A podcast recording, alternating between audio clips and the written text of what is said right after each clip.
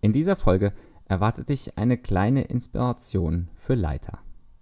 Sie geht zurück auf Dallas Willard. Er verstarb im Jahr 2014 und gehört zu den Menschen, die mich mit am meisten fasziniert und ins Nachdenken gebracht haben. Gerade seine Bücher Jünger wird man unterwegs, Das Geheimnis geistlichen Wachstums oder Jünger leben mittendrin transportieren in verständlicher Sprache die großen Gedanken des Glaubens in eine Art und Weise, so dass Begriffe wie Gnade oder Nachfolge viel von ihrem frommen Staub verlieren und alltagsrelevant werden. Seine große Leitlinie, mit der er lehrt, würde ich mit Leben lernen im Reich Gottes beschreiben. Das war das Ziel von Jesus, dass seine Jünger das Leben im anbrechenden Reich Gottes schon jetzt zu lernen beginnen. Inspiriert hat mich auch eine Zusammenfassung eines Vortrags, den ich in einer Facebook-Gruppe über Dallas Willard fand. Was er schreibt, ist nicht nur ein gutes, sondern auch ein geistreiches Mindset für Gesprächsleiter und Leiter allgemein. Du wirst in den kommenden zehn kurzen Punkten gute Leitlinien finden und sie never ever beim ersten Lesen und Hören schon durchdrungen haben. Was ich mag, ist, dass schön deutlich wird, dass es weniger um Programme und Projekte als vielmehr um uns als Menschen geht. Und liest man beispielsweise Johannes 15, legt Jesus ja genau darauf eine Verheißung, wer in mir bleibt und ich in ihm. Es geht um dich und mich als Menschen. Entscheidend ist weniger, was wir machen, als vielmehr, wer wir sind. Gleichzeitig finde ich es gerade als Mitarbeitender nicht immer leicht, normaler Mensch sein zu dürfen und auch Vorbild zu sein. Ich verändere mich ja auch nicht von heute auf morgen und so, wie ich es will und in der Geschwindigkeit oder wie andere es wollen. Aber so geht es jedem. Und gerade da authentisch zu bleiben, wird deiner Runde, die du leitest und in der du mitlebst, unheimlich gut tun. Ich wünsche dir, dass Jesus in dir Gestalt gewinnt mit dieser geistreichen Freiheit. Und nun zu den Gedanken von Dallas Willard. Erstens. Menschen suchen Methoden. Gott sucht Menschen. Methoden kommen und gehen, aber wonach Gott sucht, ist ein Leben. Gott ist deutlich weniger an den Resultaten interessiert, die du hervorbringst, als vielmehr an der Person, die du bist und wirst. Viele Menschen haben in ihrem Leben versucht, durch Resultate und Erfolge das auszugleichen, was ihnen fehlt Freude, Beziehungen und Charakter. Dein Engagement in der Gemeinde, deine Mitarbeit ist ein kleiner Teil deines großen Lebens und vielleicht wirst du in einiger Zeit dich dort nicht mehr engagieren. Dich selbst wirst du aber weiter mitnehmen. Zweitens. Sei eine Person, die ihr Amt und ihre Aufgabe nicht benötigt und die ihre persönliche Erfüllung in Gott findet. Wenn das nicht deine Basis ist oder wird, wirst du dich selbst verrückt machen. Du wirst ständig hin und her gerissen sein, auf der einen Seite Menschen und auf der anderen Seite Gott gefallen zu wollen.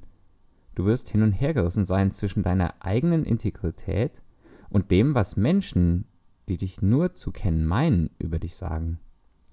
In diesem Zustand wirst du nicht fähig sein zu leiten.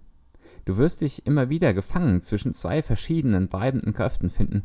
Deine einzige, wirkliche Ressource ist eine innere Genügsamkeit vor und mit Gott. Drittens. Um ein solches Leben zu führen, benötigst du eine Strategie für beständige innere Erneuerung. Starte zu dieser inneren Genügsamkeit vor Gott, indem du überlegst, was dich in der Vergangenheit gestärkt und aufleben lassen hat. Beginne damit, das regelmäßig zu kultivieren. Schätze gerade diese Aktivitäten nicht als sekundär oder nachrangig ein, sondern als grundlegend. Mit Sicherheit, ich habe einige Bücher über geistliche Übungen geschrieben, aber ich vermute, wir alle wissen oft, was zu tun ist. Und es dann zu tun?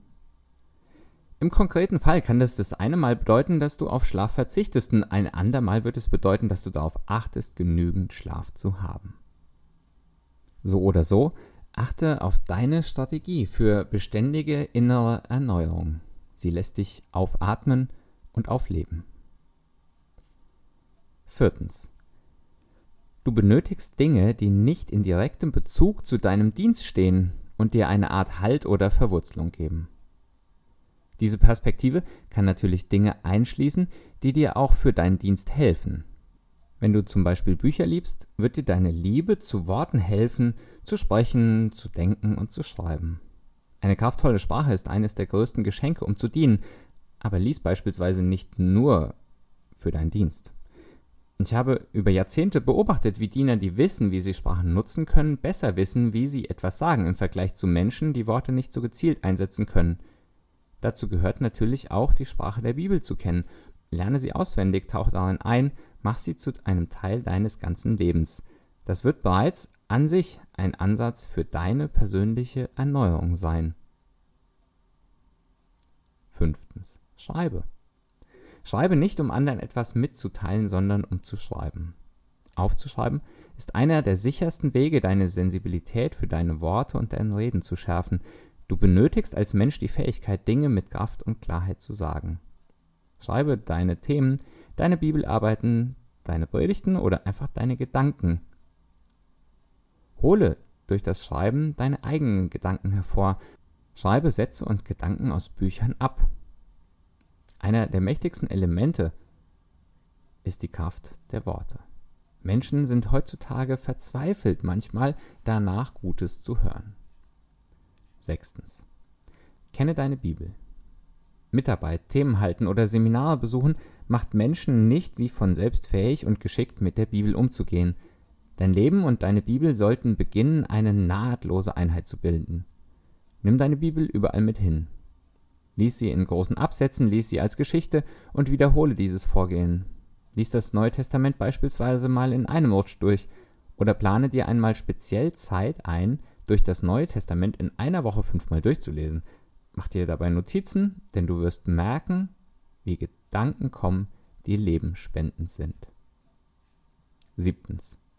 Tue nirgends so, als ob. Beseitige aus deinem Repertoire zu leben die Handlung so tun, als ob. Streiche aus deinem Repertoire der Lebensführung etwas vorzugeben. Das wird dir wunderbar hilfreich sein, die Art von Mitarbeiter und Leiter zu sein, die die Welt dringend benötigt. Wir geben zum Beispiel oft vor, an Themen oder Dingen interessiert zu sein, die uns eigentlich nicht oder sehr wenig interessieren. Oder wir geben vor, etwas zu wissen, obwohl wir es nicht wissen.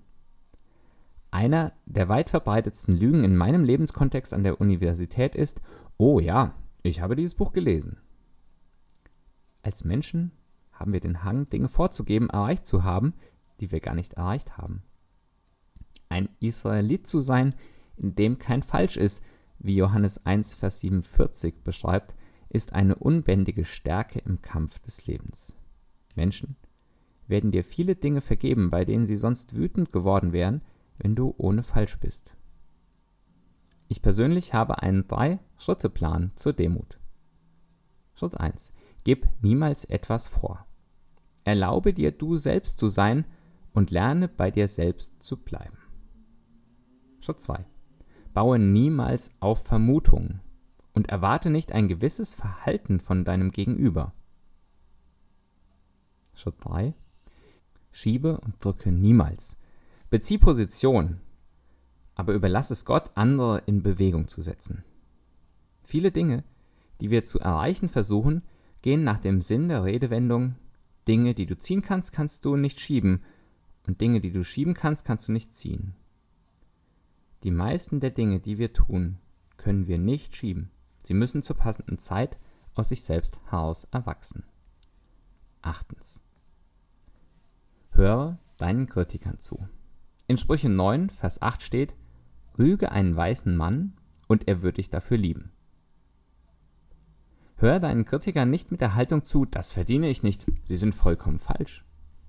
Lege diese Haltung nieder und hör einfach zu und schau, was du lernen kannst. Übe es dann wegzugehen, ohne zu erwidern. Was damit einhergeht, ist, verteidige dich nicht selbst. Manchmal ist es ratsam, dass du dich selbst erklärst. Aber zwischen verteidigen und sich erklären ist eine feine Linie. Wenn du dich erklärst, um einer anderen Person zu helfen, dich zu verstehen, hat das nichts mit Verteidigung zu tun. Wenn wir beispielsweise in einer Arbeit sind, die gerade in einem Veränderungsprozess steht, dann müssen wir helfen, Menschen das zu verstehen.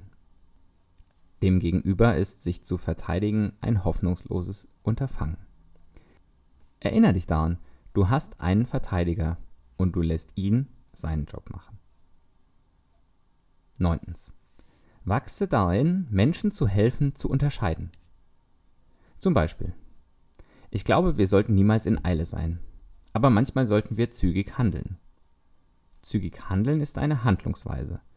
In Eile zu sein ist ein Geisteszustand. Ein anderes Beispiel. Wenn ich über geistliche Übungen rede, ist einer meiner Kernsätze, die ich nutze, um Menschen den Unterschied zwischen Gnade und Werken zu erklären, folgender. Gnade ist nicht das Gegenteil von Bemühen oder Einsatz. Gnade ist das Gegenteil von Verdienen. Sich etwas verdienen ist eine Haltung. Sich bemühen oder einzusetzen ist eine Handlung. Es ist zentral, dass Menschen diese Unterscheidung erfassen. Und oft, wenn du Menschen dazu geholfen hast, geht ihnen ein Licht auf. Zehntens. Finde heraus, was du bewunderst und bleibe dabei. Was denkst du, ist in deinem Einsatz, in deinem Engagement wirklich gut? Oder was ist wirklich gut im Einsatz deiner Mitarbeiterkollegen und Kolleginnen? Unabhängig davon, was es ist, bleibe dabei. Unentschlossenheit, Wankelmut, hin und her schwanken, schmerzt uns äußerst hart in Bezug auf den Erfolg unseres Engagements. Finde heraus, was gut ist in deinem Engagement und bleibe dabei und beginne dich darin fortzuentwickeln. Zum Beispiel, wenn du eine Thematik herausgefunden hast, dann fokussiere sie nicht kurz und lass sie dann wieder fallen, entwickel sie weiter. Das gilt zum Beispiel für vieles, das ich geschrieben habe. Ich habe niemals angefragt, ein Buch zu veröffentlichen. Immer wurde ich angefragt, weil Menschen gehört hatten, was ich gesagt hatte. Richard Fosters und meine Arbeit über geistliche Übungen entstand aus einer halbseitigen Notiz, die wir in den späten 60ern notiert hatten, und mit ihr begannen wir zu arbeiten und dran zu bleiben.